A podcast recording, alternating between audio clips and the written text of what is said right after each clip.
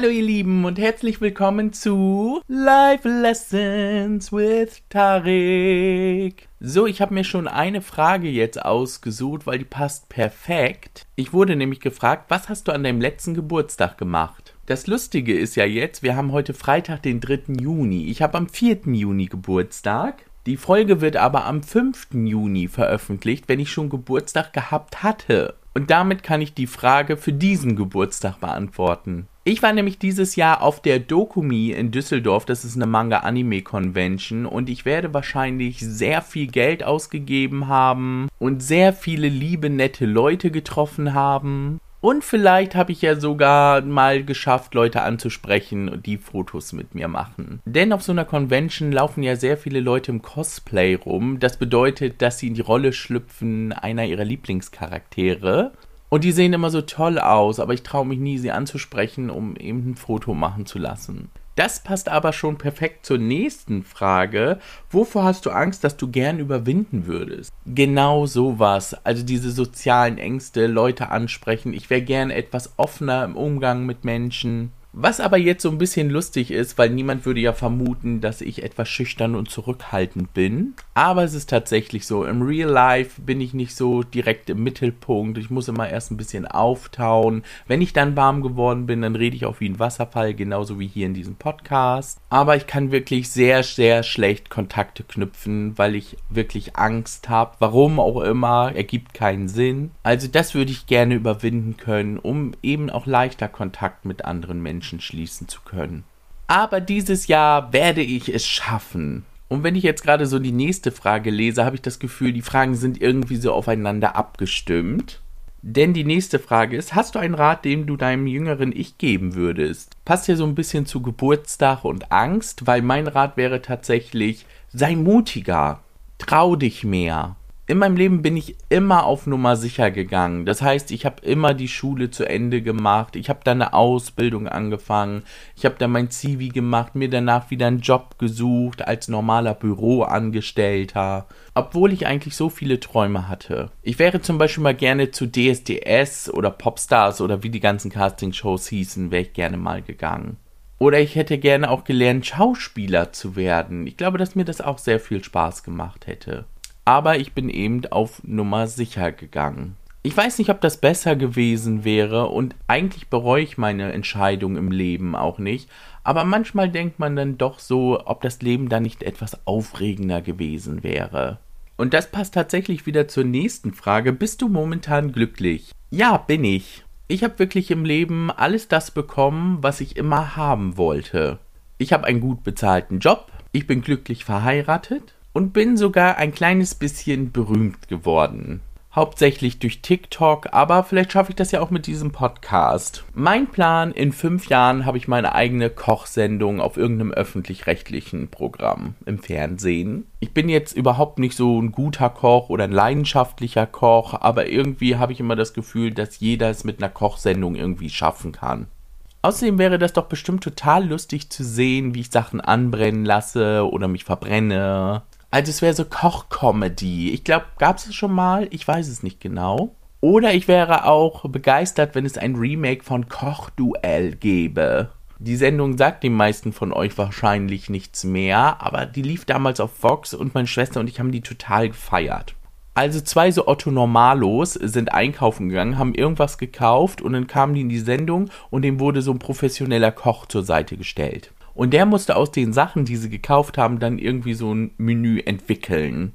War immer super spannend und super interessant. Also haben meine Schwester und ich das natürlich nachgespielt, indem wir geguckt haben, was zu Hause noch so rumlag, woraus man dann ein Gericht zaubern konnte.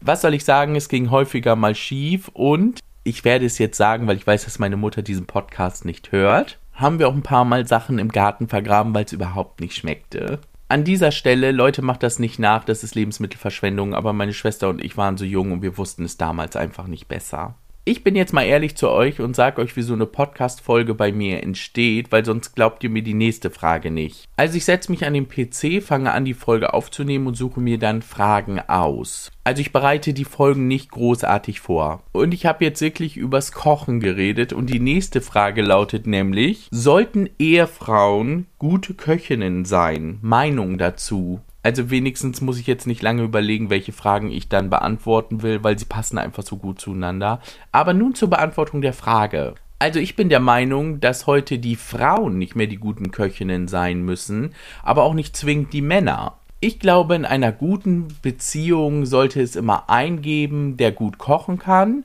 und eingeben, der gerne isst. Weil dann kommt man ja zusammen. Was will man denn dann mehr? Dafür muss dann der, der gerne isst, eben vielleicht den Abwasch übernehmen.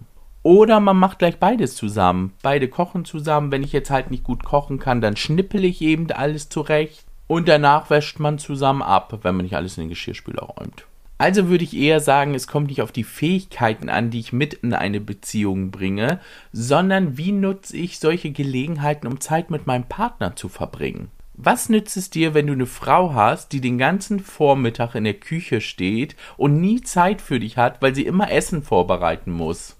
Ja toll, dann hast du eine gute Köchin, aber die verbringt nie Zeit mit dir, was ja eigentlich der Sinn einer Beziehung ist, in meinen Augen. Weil wenn du nur eine Frau brauchst, die für dich kocht und am besten dann auch noch putzt, aber wenig Zeit mit dir verbringt, dann kannst du auch zu Hause bei Mama bleiben. Gut, die möchte das nicht, aber ich meine jetzt nur eben, um das bildlich darzustellen. Also mein großer Aufruf an dieser Stelle, und das mache ich, glaube ich, ziemlich häufig. Denkt einfach nicht darüber nach, was Frauen können müssten oder was Männer können müssten. Das ist heute echt egal geworden. Es geht wirklich nur darum, dass jeder das tut, was ihm Spaß macht und dass man eben die Zeit in einer Beziehung gut nutzt. Die Anforderungen des Lebens sind nämlich für beide Geschlechter ziemlich gestiegen in den letzten Jahrzehnten, so dass man wirklich nicht mehr sagen kann, derjenige soll sich um das kümmern und der andere um das. Der Mann muss ja auch schließlich nicht mehr aufs Feld hinaus oder Holz hacken für den Ofen und solche Dinge. Also müssen Frauen auch aus der Vergangenheit nicht mitbringen, dass sie kochen und putzen müssen. Das hat sich ja nun mal ein wenig gewandelt. An dieser Stelle aber ein ganz, ganz, ganz, ganz. Wenn du gerne kochst, putzt, den Haushalt machst, was auch immer, dann ist das völlig okay. Es gibt nämlich bei TikTok häufiger mal Frauen, die immer zeigen, wie sie das Essen vorbereiten für ihre Männer, wenn diese zur Arbeit gehen. Und leider finden sich da ganz, ganz viele Kommentare, wo dann drunter steht, oh, der Mann hat dich unterm Pantoffel und der Mann nutzt dich aus und der behandelt dich schlecht, blibla blu. Und diese Frauen erklären immer wieder, dass sie das sehr, sehr gerne für ihren Partner machen. Die haben Freude daran, das vorzubereiten, das schön aussehen zu lassen und sich auch immer wieder neue Dinge zu überlegen, die den Männern schmecken könnten. Und ich finde es dann schade, wenn irgendwelche anderen Frauen behaupten, das würde den Feminismus zurückwerfen oder eben auch die Frauenrechte beschneiden. Beim Feminismus geht es ja nun mal darum, dass Frauen und Männer die gleichen Rechte haben. Sie stehen auf einer Stufe. Das bedeutet auch, ich kann tun und lassen, was ich will. Und wenn dieses etwas, ich denke, jeder von uns tut in der Beziehung Dinge, die einem selber Spaß machen, um den anderen glücklich zu machen. Oder auch nicht. Bei mir fällt mir jetzt irgendwie gerade gar nichts ein. Also ich bin der, der gerne isst übrigens. Und dann kommen wir jetzt auch zur letzten Frage für heute. Denkst du, heiraten ist unnötig? Also ich würde ganz klar sagen, nein, es ist nicht unnötig. Genauso könnte ich aber auch sagen, ja, es ist nötig. Das hat sich eben doch auch ein bisschen in den letzten Jahrhunderten geändert. Früher war heiraten für Frauen ja besonders wichtig, weil sie dann nicht selber gearbeitet haben, sie waren finanziell abhängig vom Mann und so mussten sie auf Nummer sicher gehen, dass sie nicht auf einmal ohne alles dastehen. Weil um den heiligen Bund der Ehe zu scheiden, gab es ja früher mal sehr, sehr, sehr, sehr viele Hemmungen, was sich heute natürlich ziemlich gewandelt hat. Heutzutage ist man auch mal nur zwei Wochen verheiratet. Also ich glaube, dass die Hochzeit eigentlich nur dazu da ist, um es irgendwie verbindlicher darzustellen und sich gegenseitig abzusichern. So unromantisch das jetzt auch klingt, mein Mann und ich haben das genau aus diesen Gründen gemacht. Und jetzt kommt die Hammergeschichte, wie ich es geschafft habe, meinen Mann dazu zu bringen, mir einen Antrag zu machen. Er wollte nämlich eigentlich nie heiraten. Kurz der Hinweis, das war zu Zeiten, als es schon erlaubt war, dass Homosexuelle genauso heiraten dürfen wie heterosexuelle Paare. Aber das war nicht der ausschlaggebende Punkt, sondern eine Reise nach Gran Canaria. Man muss dazu sagen, mein Mann und ich, wir feiern sehr gerne. Und ich liebe es zu tanzen. Und wenn es Boxen oder Tische gibt, dann tanze ich auch sehr gerne mal auf denen. Also eines Abends kamen wir an einem Club vorbei, die hatten so sehr hohe Tische und da waren sogar Stangen drauf montiert. Ich hatte schon ein bisschen einen im Kahn und habe mir gedacht, ah, da kann man super cool oben drauf tanzen. Und soll ich euch was sagen? Es war auch super cool. Ich habe dort gedanced, die Massen haben gefeiert. Die haben mich gefeiert. Naja, jedenfalls habe ich mich dann an dieser Stange festgehalten und habe mich so rumgedreht und plötzlich hatte ich die Stange nicht mehr in der Hand. Ja, die war ein bisschen glitschig. Ich also von diesem Dance-Table runtergeflogen, auf so einen kleinen Typen drauf. Der war bestimmt einen Kopf kleiner als ich. Aber der sprang sofort auf, half mir hoch, obwohl ich ihm jetzt gerade auch sein Bier aus der Hand geschlagen hatte und die Leute drumherum alle damit bespritzt hatte. Und fragte auch die ganze Zeit, oh mein Gott, geht's dir gut? Ist dir was passiert? Und die ganzen anderen Feiernden kamen auch dazu und, oh, ist dir was passiert? Wie sieht's aus? Können wir dir irgendwie helfen? Ja, das ist der Vorteil, wenn man nur mit schwulen Männern feiert. Irgendwie gibt's da selten Stress. Wäre mir das in der Heterodisco passiert, hätte ich bestimmt einen auf die Fresse gekriegt. Aber das ist eine andere Geschichte. Mir war das natürlich auch unsagbar peinlich und ich versuchte da so schnell wie möglich dann auch wegzukommen. Mein Mann indessen hatte den größten Schreck seines Lebens überhaupt, weil, was ich ja nicht sehen konnte, als ich da vom Tisch geflogen bin, bin ich nur haarscharf mit dem Kopf an so einem Stehtisch vorbei. Und so komisch das jetzt auch klingt, das war der Moment für meinen Mann, an dem er dachte, oh mein Gott, wir müssten eigentlich heiraten. Weil er nämlich daran denken musste, was passiert wäre, wenn ich mich sehr schwer verletzt hätte. Dann wäre ich nämlich dort ins Krankenhaus gekommen und er hätte keinerlei Berechtigung gehabt, irgendwelche Auskünfte zu erfahren, weil wir nicht miteinander verwandt gewesen wären. Sprich, die hätten meine Mutter anrufen müssen, dann meiner Mutter Bescheid sagen müssen, die dann meinem Partner Bescheid sagt, der die ganze Zeit vor meinem Zimmer wartet. So ungefähr. Es war jetzt tatsächlich nicht so, dass er mir dort gleich den Antrag gemacht hat, sondern es musste bei ihm erstmal ein bisschen sacken.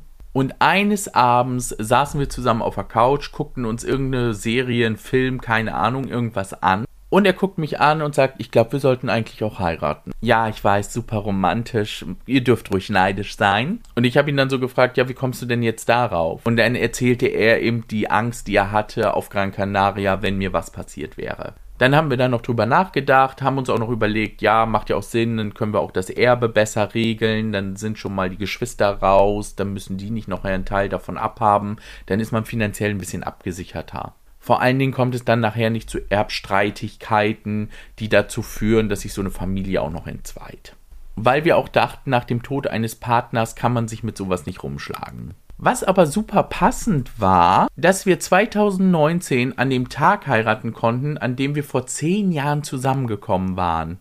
Ein Wink des Schicksals. Ja, ich weiß, ihr habt jetzt alle diese super romantische Geschichte gehört und jetzt wollt ihr auch alle heiraten, aber es ist heute nicht mehr notwendig zu heiraten. Über Vorsorgevollmachten und Testamente ist es heute überhaupt gar kein Problem mehr, sich auch über andere Wege abzusichern. Und was hat mein Mann immer früher gerne gesagt? Hochzeiten kosten viel Geld und Scheidungen kosten viel Geld. Ja, ich weiß, es klingt auch super unromantisch, aber so sind mein Mann und ich eben. Also wir müssten, glaube ich, beide kotzen, wenn wir nach Hause kämen und hier wäre so eine Spur aus Rosenblättern gelegt und so. Nee. Also für mich wäre einfach pure Romantik ein Candlelight Dinner bei McDonald's oder so.